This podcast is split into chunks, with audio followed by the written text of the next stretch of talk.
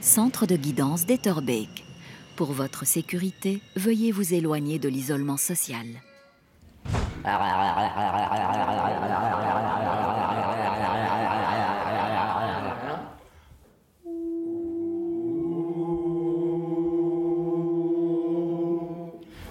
Donc moi je suis soprano. Bon, en principe, je suis baryton, mais si je chante basse, quoi. Soprano. Baryton. Et moi, je suis aussi baryton. Et moi, je suis le chef de chœur, en fait. Donc, je chante pas et euh, je, je fais chanter. Et d'ailleurs, on va y aller. Ok. On est parti? C'est parti.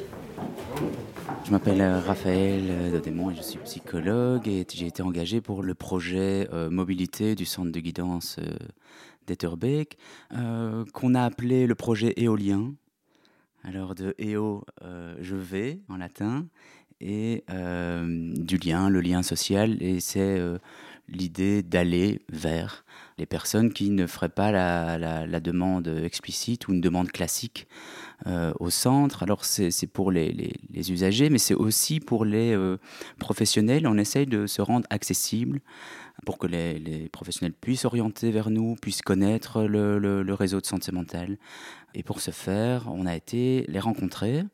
Donc on a rencontré une 40 euh, in- institutions euh, euh, à Etterbeek et, hors Etterbeek, à Bruxelles aussi, des plateformes et, autres. Et on a fait avec la plupart des partenariats, c'est-à-dire qu'on a créé des dispositifs. Et les dispositifs, ça peut être un- une activité communautaire, mais ça peut être aussi une, une meilleure accessibilité. Le fait simplement de nous connaître, ben, les, les- les personnes qu'on a rencontrées deviennent des envoyeurs pour les activités communautaires, mais aussi pour des, des, des suivis ici au centre ou des suivis dans leurs institutions. On a mis en place des, voilà, des dispositifs pour pouvoir euh, créer un lieu d'écoute, soit de groupe, comme un groupe de parole, mais aussi individuel dans leurs locaux. Euh, il m'a parlé de, de ce- cette chorale. J'étais curieux de savoir comment c'était. Et on chante quoi dans cette chorale? Ben, il y a une, une musique du monde, je dirais, parce que oui, ça, des, des chansons en français évidemment, mais aussi en anglais, euh, même un peu de suédois. Frère Jacques ou, ou en canon. euh, Et vous, vous êtes plutôt quelle voix? Bah, je suis baryton. Je suis donc Quentin Ota, je suis le coordinateur du centre de guidance d'Etterbeek. L'année euh, du Covid, euh, en 2020, euh, la COCOF nous a subventionné pour développer un, un projet dit euh, de mobilité.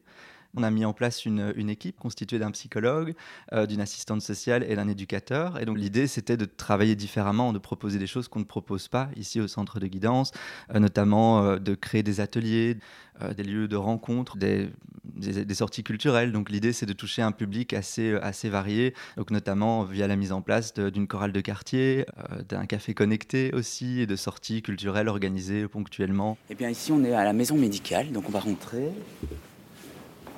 La maison médicale, c'est notre euh, euh, partenaire principal. Euh, grâce à eux, on a des locaux, euh, parce qu'on est à l'étroit, sinon au centre, donc on a des locaux ici, on peut vraiment travailler ici. Moi, je suis Latifa Sargini, je suis assistante sociale, je veux dire le pôle psychosocial à la maison médicale du Malbec. Et donc aujourd'hui, on se rencontre pour le projet éolien et la construction qu'il y a pu y avoir entre le centre de guidance d'Etterbeek et la maison médicale du Malbec. On est sur le même territoire. On a en tout cas des constats communs par rapport aux publics les plus vulnérables et les plus fragiles. La réponse collective à un territoire, à un public vulnérable, c'est la mobilisation du public. Il faut quand même se rendre compte que ce public est vulnérable et fragile, n'a pas l'habitude d'être sollicité. Il n'a pas l'habitude qu'on l'interpelle euh, dans ses ressources, dans ses compétences. Et la réponse collective est aussi une façon de pouvoir restaurer des compétences au public. Euh, dans le couloir, euh, on fait euh, toutes les deux semaines un café papote pour les gens de la, maison médicale. Ils viennent, on prend un café et on parle des activités. La maison médicale fait beaucoup d'activités communautaires. et donc on, y participe également et on se, rend là. Là, on va aller pour le café connecté. Donc on rentre dans la maison médicale. Voilà. Voilà.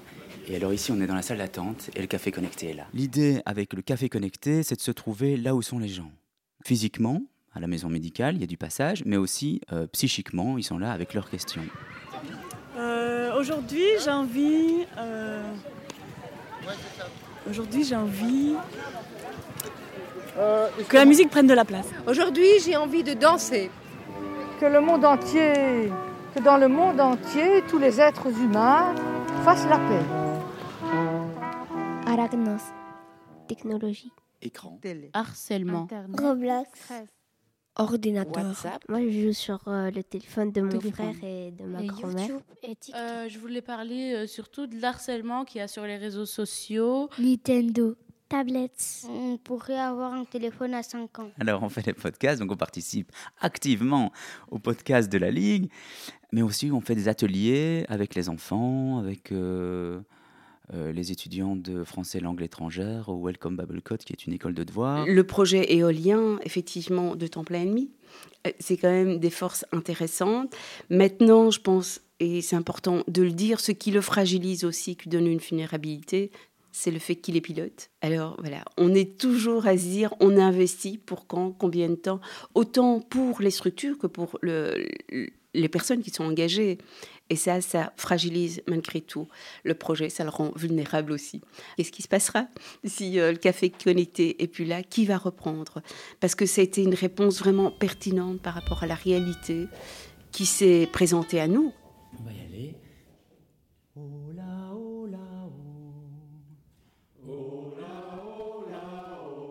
On commence, après un an, à avoir un groupe qui se forme autour de cette activité culturelle, autour de ce café connecté.